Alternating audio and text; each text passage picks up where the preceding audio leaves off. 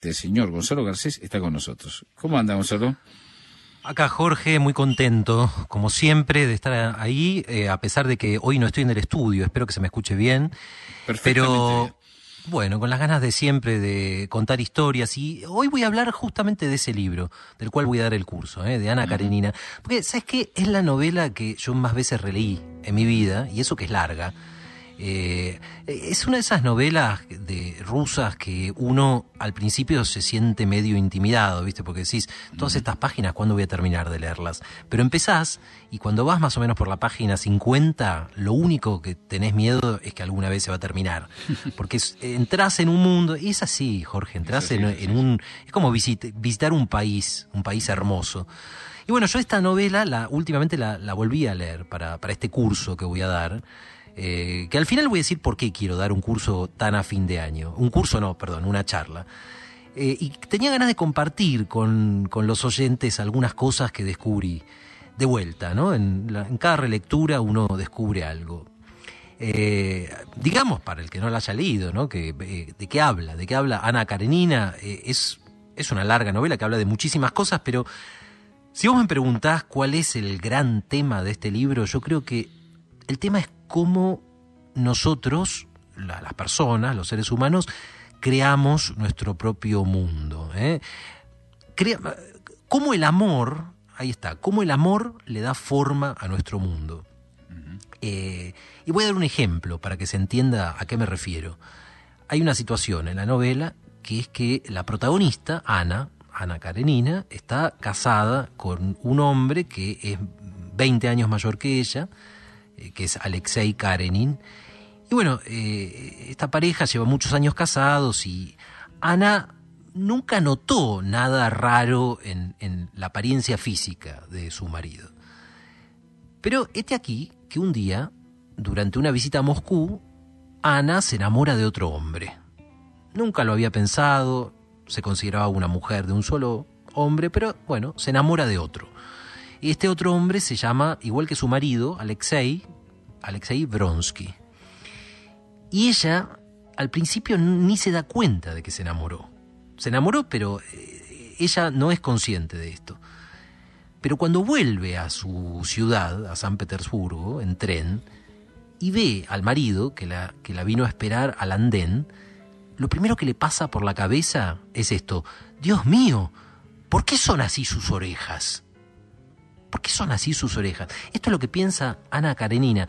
Porque el marido tiene orejas eh, efectivamente muy puntudas y, y muy separadas, pero claro, Ana nunca había notado eso hasta ahora, hasta que se enamoró de otro.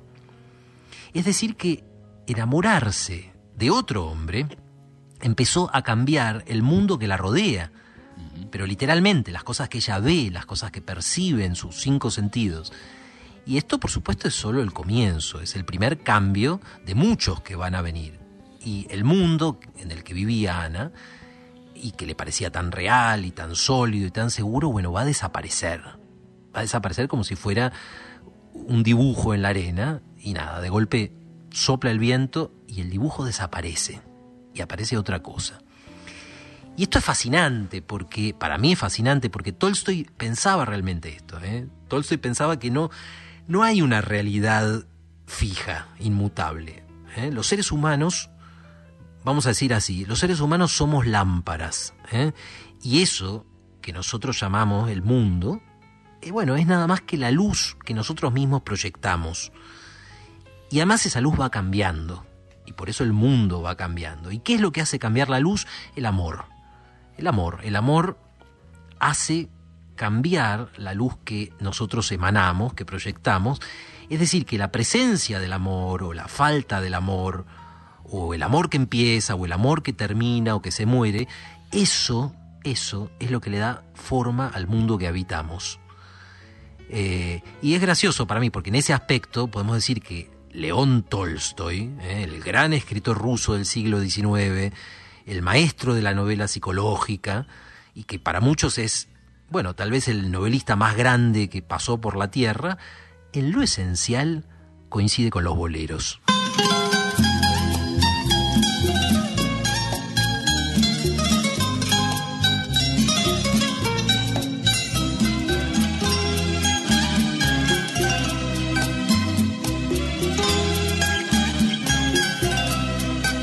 El último beso que puse en tus labios todavía lo siento.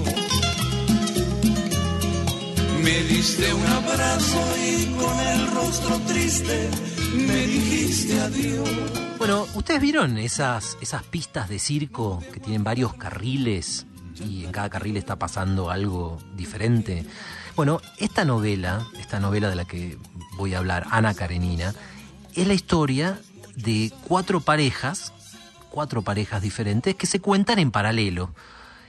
Es como si Tolstoy eh, se preguntara, ¿cuántas maneras hay de vivir en pareja? Eh, ¿Y qué pasa si yo pongo a, vivir a cuatro parejas totalmente diferentes y bueno, vemos cómo se desarrolla y a dónde llega cada una? Por ejemplo, hay en la novela una pareja donde, bueno, está todo mal y hay infidelidades y hay traiciones, pero los dos eligen guardar las apariencias de una pareja feliz, barren los problemas debajo de la alfombra. Hay otra pareja que, está basada en lo físico, en el cuerpo, es una pareja que, bueno, se originó con, en una enorme atracción sexual y le pasan otras cosas. Hay otra pareja que se pelea todo el tiempo, pero, eh, aunque parezca raro, tal vez es la pareja que se tiene el amor más profundo. Y bueno, así Tolstoy va analizando diferentes tipos de pareja. Pero bueno, ya que mencioné eh, la pareja de Ana con, con, su marido Karenin, déjeme hablar un poquito de esa pareja, porque obviamente no tendría tiempo ahora de hablar de todas, ¿no? Em, si cada una de las parejas que Tolstoy retrata en su novela, bueno, representa una manera, un camino posible para, para el amor, a esta pareja yo la llamaría los desencontrados.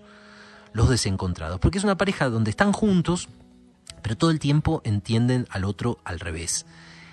Eh, el Karenin, este hombre ya relativamente mayor comparado con su mujer, es lo que ahora llamaríamos un hombre con poca inteligencia emocional. ¿no? Eh, y es un tipo que yo estoy seguro de que eh, todos conocen por lo menos una persona que es así.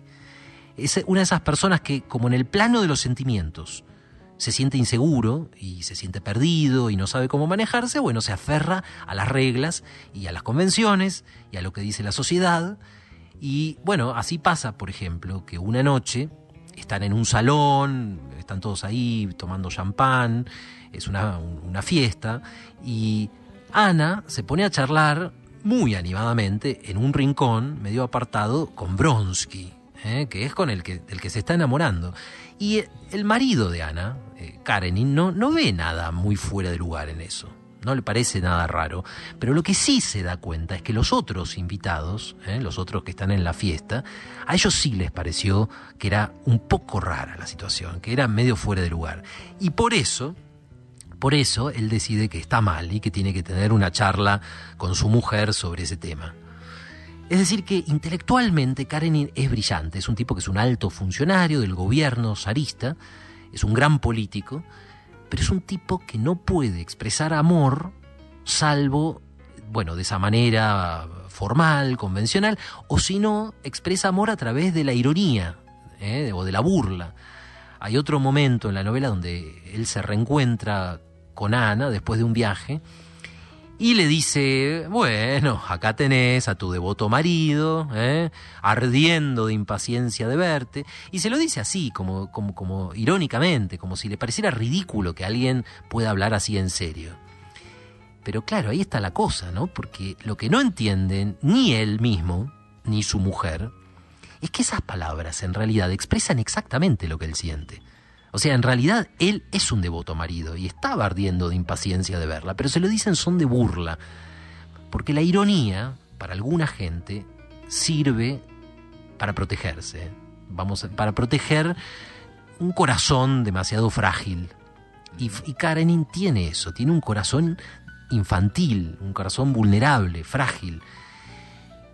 En otro momento, Tolstoy esto lo dice con todas las letras, ¿no? Dice, están Ana y Karenin, eh, están con otra gente, y mientras Ana piensa sin parar en su amante, bueno, Karenin habla nerviosamente y hasta por los codos de política. Entonces Ana lo escucha y le da bronca ¿eh? y piensa, pero este, este tipo es mi marido y no tiene idea de lo que me está pasando. Está desconectado de mí, no tiene sentimientos.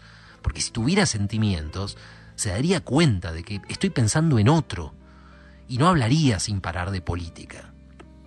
Y de vuelta, es un desencuentro, porque lo que Ana no, se, no entiende es que Karenin sí que se da cuenta, sí que percibe que ella está pensando en otro. Y esto le produce mucha angustia. Lo que pasa es que no la puede expresar. Entonces, igual que un chico cuando está angustiado o está inquieto, eh, parlotea y, y, se mueve y juega con cualquier cosa de acá para allá, bueno, así también Karenin trata, trata de aliviar esta angustia que siente con el tic nervioso de él, que es hablar, hablar de política. Lágrimas amargas que merecieron mis labios cuando te besé. Y con voz quebrantada me dijiste te quiero y Porque el secreto de este personaje, amigos, el secreto de Karenin es que es un niño, es un niño desamparado de 60 y pico de años, pero es un niño. Y esto lo ves con mucha claridad en otra escena de la novela, es una escena famosa, ¿eh? donde, bueno, Ana y el marido eh, fueron a ver una carrera de caballos, ¿sí? En esa carrera de caballos compite el amante de Ana, que es Bronsky. Bronsky está a punto de ganar la carrera, pero hace un mal movimiento y se cae, le rompe la espalda a la yegua que está montando y se cae y todos por un momento creen que a lo mejor se lastimó o incluso se mató. No lo saben porque están lejos. Entonces en ese momento Ana pega un grito de angustia ¿eh? ante el miedo de que a su amante, el tipo del cual ella está locamente enamorada, le haya pasado algo. Y en ese momento, eh, Karenin siente, ¿vieron en, el, los dibujitos animados del coyote y el correcaminos, cuando el coyote corre, corre, corre y de repente mira para abajo y se da cuenta de que está caminando por un abismo y entonces se cae? Bueno, Karenin le pasa lo mismo. Venía corriendo, corriendo, corriendo y de repente, en ese momento, mira para abajo y se da cuenta de que está pisando sobre el aire, que abajo de sus pies no hay más tierra firme, que la relación que él creía tener en su matrimonio no está está caminando sobre el vacío y se va a caer. Y entonces en el carruaje que lo lleva de vuelta a su casa, Karenin se agarra a, bueno, a sus modales eh, eh, dignos y al tono frío, racional, como una última tabla de salvación. Y entonces le dice a Ana que bueno, que le tiene que señalar que su comportamiento en las carreras fue impropio. Y ahí Ana ya no quiere disimular, ya perdido por perdido le dice, ¿qué pasa? ¿Qué fue lo que te pareció fuera de lugar? ¿Qué te pareció impropio? Y entonces Karen le dice, la desespera, tu grito, la desesperación, cuando uno de los jinetes se cayó. Y Ana le, no le responde, y le, da una, le ofrece una sonrisa medio burlona, porque en realidad ni siquiera lo escuchó, ¿eh? solamente se estaba preguntando si su amante Bronsky estaba bien.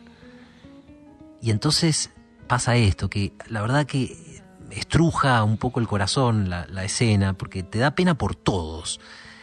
Karenin, eh, que es un maestro del autoengaño, eh, piensa que tal vez Ana sonríe de sus sospechas, eh, que sonríe porque él está, bueno, imaginándose algo que no es y que dentro de un momento le va a decir que no sea tonto, que por supuesto, que no tiene ningún amante, que solo lo quiere a él y que sus sospechas son ridículas. Y casi como si le rogara, le rogara que le permita volver a engañarse, volver a, ignorar la realidad, le dice, bueno, posiblemente me equivoque. Si es así, te pido disculpas. Y Ana le contesta esta cosa terrible, le dice, no, no te equivocás.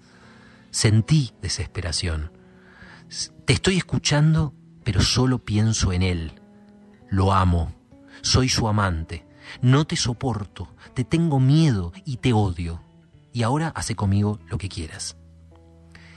Y después de esas palabras terribles, imagínense en cualquier matrimonio, ese momento terrible donde todo salta y todo estalla en pedazos, Karenin no contesta nada. Se pone rígido, mira para adelante y su cara, dice Tolstoy, tiene la rigidez de los muertos. Y es terrible porque Ana lo había querido a su marido, no, no, no es que siempre lo había visto de esa manera. No, no estaba tal vez locamente enamorada, pero eh, lo quería, eh, sonreía de sus defectos, eh, le gustaba que fuera un tipo con principios muy firmes. Pero eso se acabó, se acabó. Y el matrimonio de Ana y de Karenin, que fue ese mundo que empezó a resquebrajarse cuando ella se enamoró de otro hombre, cuando notó, como les decía al principio, por primera vez que su marido tenía las orejas demasiado grandes, ese mundo que habitaba Karenin estalla, estalla en mil pedazos y lo deja solo como un chico perdido. Y claro, la tragedia de ese personaje, la tragedia de Karenin es que era demasiado vulnerable, que tenía, bueno, tenía un corazón de chico y que todos los recursos que usó para proteger ese corazón de chico, o sea, la ironía, el sarcasmo, la racionalidad, la formalidad, todo eso es precisamente lo que lo hace perder el amor de Ana y lo deja en la oscuridad. Y pasaron los años, muchos, muchos años, y no sé dónde estás.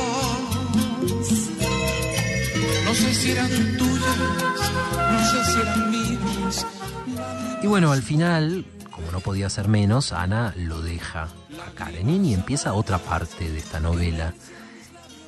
Y bueno, eh, eh, esta.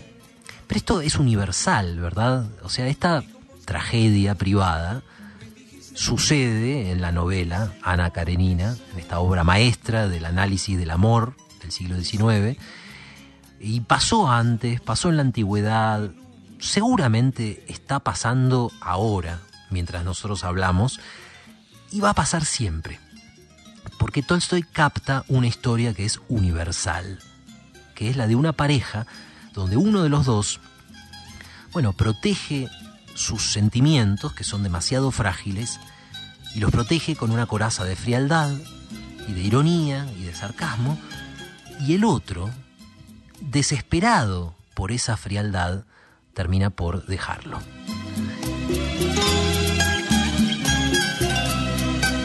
El último beso que puse en tus labios, todavía lo siento. Me diste un abrazo y con el rostro triste me dijiste adiós. No pude aguantarme y al verte llorando tuve que llorar. Y pasaron los años, muchos, muchos años y no sé dónde estás.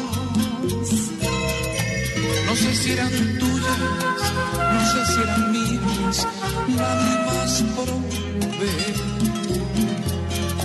Lágrimas amargas que merecieron mis labios cuando te besé. Y con voz quebrantada me dijiste te quiero y quise enloquecer. Yo seguí mi camino, pasaron los años y nunca te olvidé.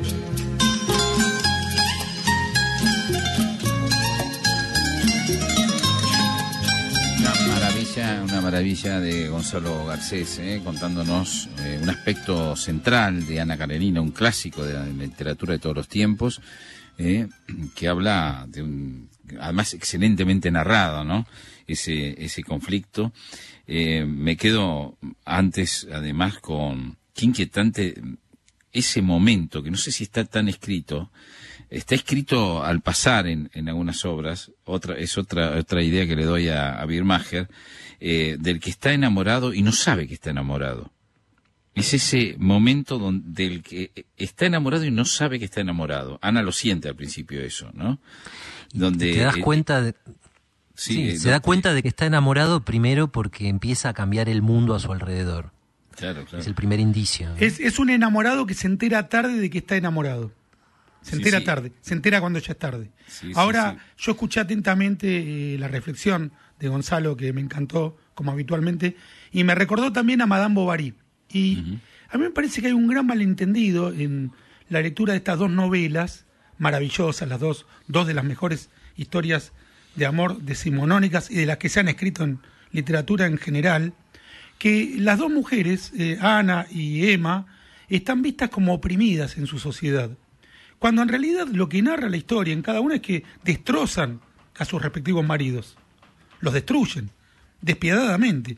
En el caso de Emma Bovary, que tiene muchos puntos de contacto con Ana Karenina, hay un momento en que ella siente una brevísima admiración cuando Charles Bovary le cura el pie a un muchacho que tiene un problema en la pierna en, en, aquel pueblo en el que viven. Y apenas fracasa la curación, ella lo vuelve a despreciar, porque lo desprecia.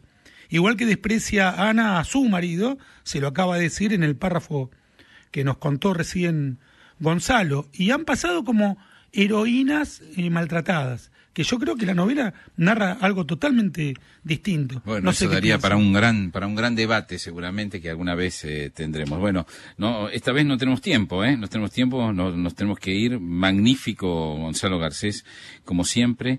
Recuerdo que va a haber una charla más a fondo sobre Ana Karenina, en la filosofía del amor de Tolstoy. Eh, es el lunes 20 de diciembre a las 18 horas. La inscripción y consultas en Garcés garcés.cultura arroba gmail.com garcés.cultura arroba gmail.com imperdible como todas las eh, estas historias que nos regala nuestro amigo Gonzalo. Un abrazo grande, Gonzalo. Gracias amigos, un abrazo grande.